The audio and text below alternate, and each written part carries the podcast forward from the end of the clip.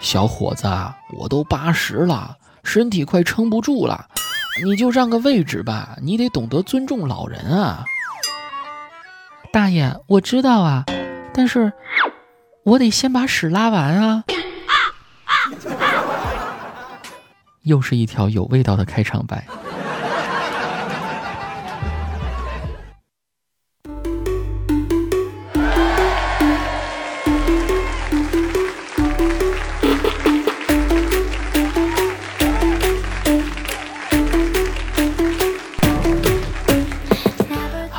继续收听喜马拉雅《去你的段子》，我是虽然有严重的拖延症，但是只要一花起钱来，就一点拖延症都没有的主播子木。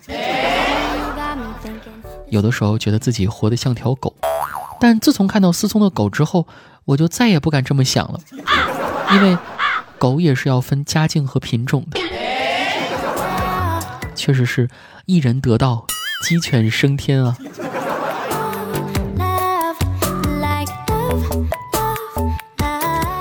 公司有个拆迁户，据说家里趁十几套房子呢。有一天我很好奇，就问他：“你家这么有钱了，为什么你还要上班呢？”子墨，这你就不懂了吧？这应该就是家庭教育的关系。不止我上班啊，我爸也上班，我妈也上班，就连我奶奶还在上班呢。说到这里，我突然感觉有点惭愧了。你说人家都那么富有了，还在努力工作着。可是想想自己，唉。而就在我惭愧不已的时候，他继续说道：“不上班，我们炫富给谁看呢？”唉，气死人了！多希望有一天我的父母也能告诉我，其实我是个富二代，家族财产的唯一继承人。之前经历的贫穷，只是为了磨练我的意志而已。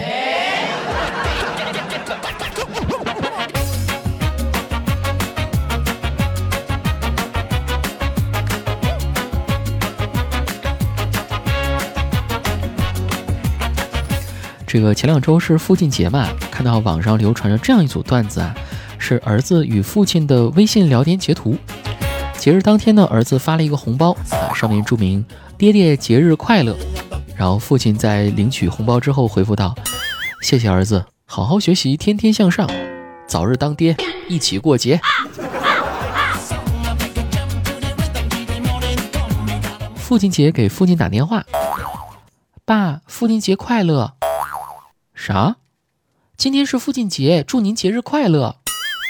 哦，那你也快乐啊。啊，是父亲节，父亲快乐。我知道啊，我的意思是，你啥时候过这节呀？明年过得上不？后年过得上不？啊，可能过不上。那我还快乐个屁！拜拜。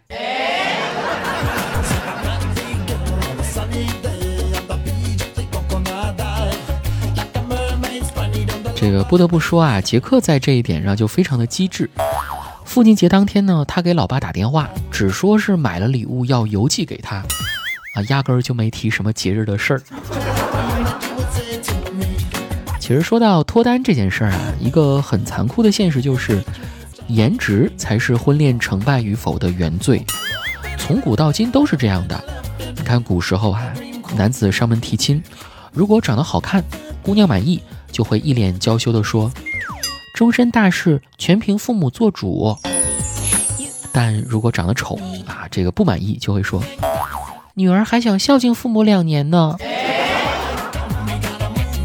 古时候英雄救了美女啊，如果英雄长得帅，美女就会一脸娇羞地说：“英雄救命之恩，小女子无以为报，唯有以身相许。”但如果不帅啊，就会说。英雄救命之恩，小女子无以为报，唯有来世做牛做马，报此大恩。而接下来，如果女的长得好看啊，英雄就会说：“姑娘，此话当真？”当然，如果女的长得很难看，英雄就会说：“哦，姑娘，万万不可，万万不可呀！”从古至今都是套路啊。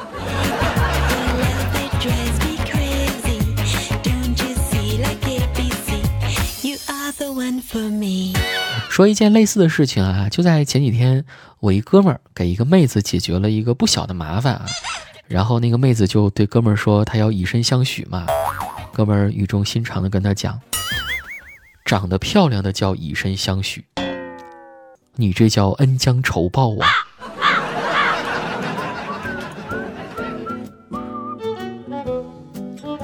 哎，说到恩将仇报啊，我最初想到的一个经典故事呢，就是农夫与蛇的故事啊。不知各位还记得吗？他说的是，一个冬天的夜晚，一位农民伯伯在自己家的果园里发现了一条褐色的蛇冻僵了，于是呢，他就把蛇放到自己的怀里暖着。第二天，这位农民伯伯在果园里立了一个牌子，上面赫然写着六个大字。不准随地大便！哎，我的童年都经历了什么？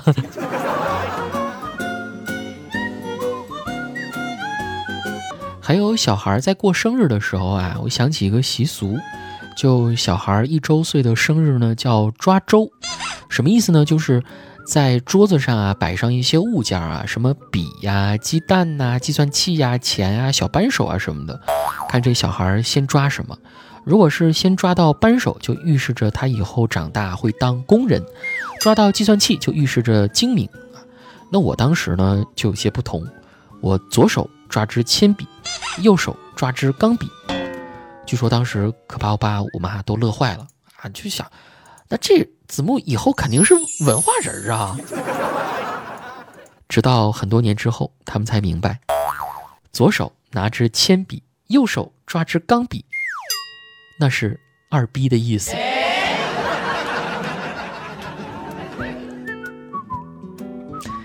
哎，小时候如果不经历点什么的话，长大了能给你们讲段子吗？都说近朱者赤，近墨者黑。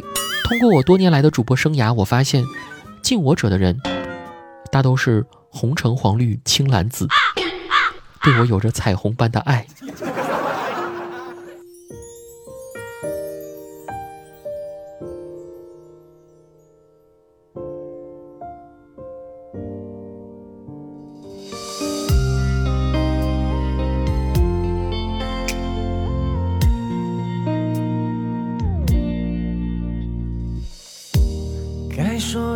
都说了，别语无伦次了。颤抖的手，他依然针织着宣告的结果。别问了，别问了，我已经受够了。从现在开始，你已经。自由了，该不该放开手？从现在到以后，该不该放你走？明知道他的阴谋，明明不想你走，你却没有留下的理由。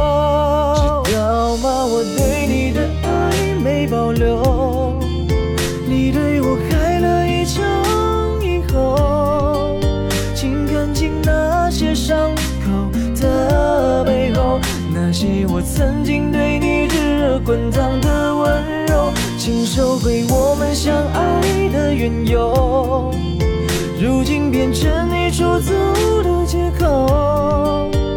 输掉你这件事情，我已看透。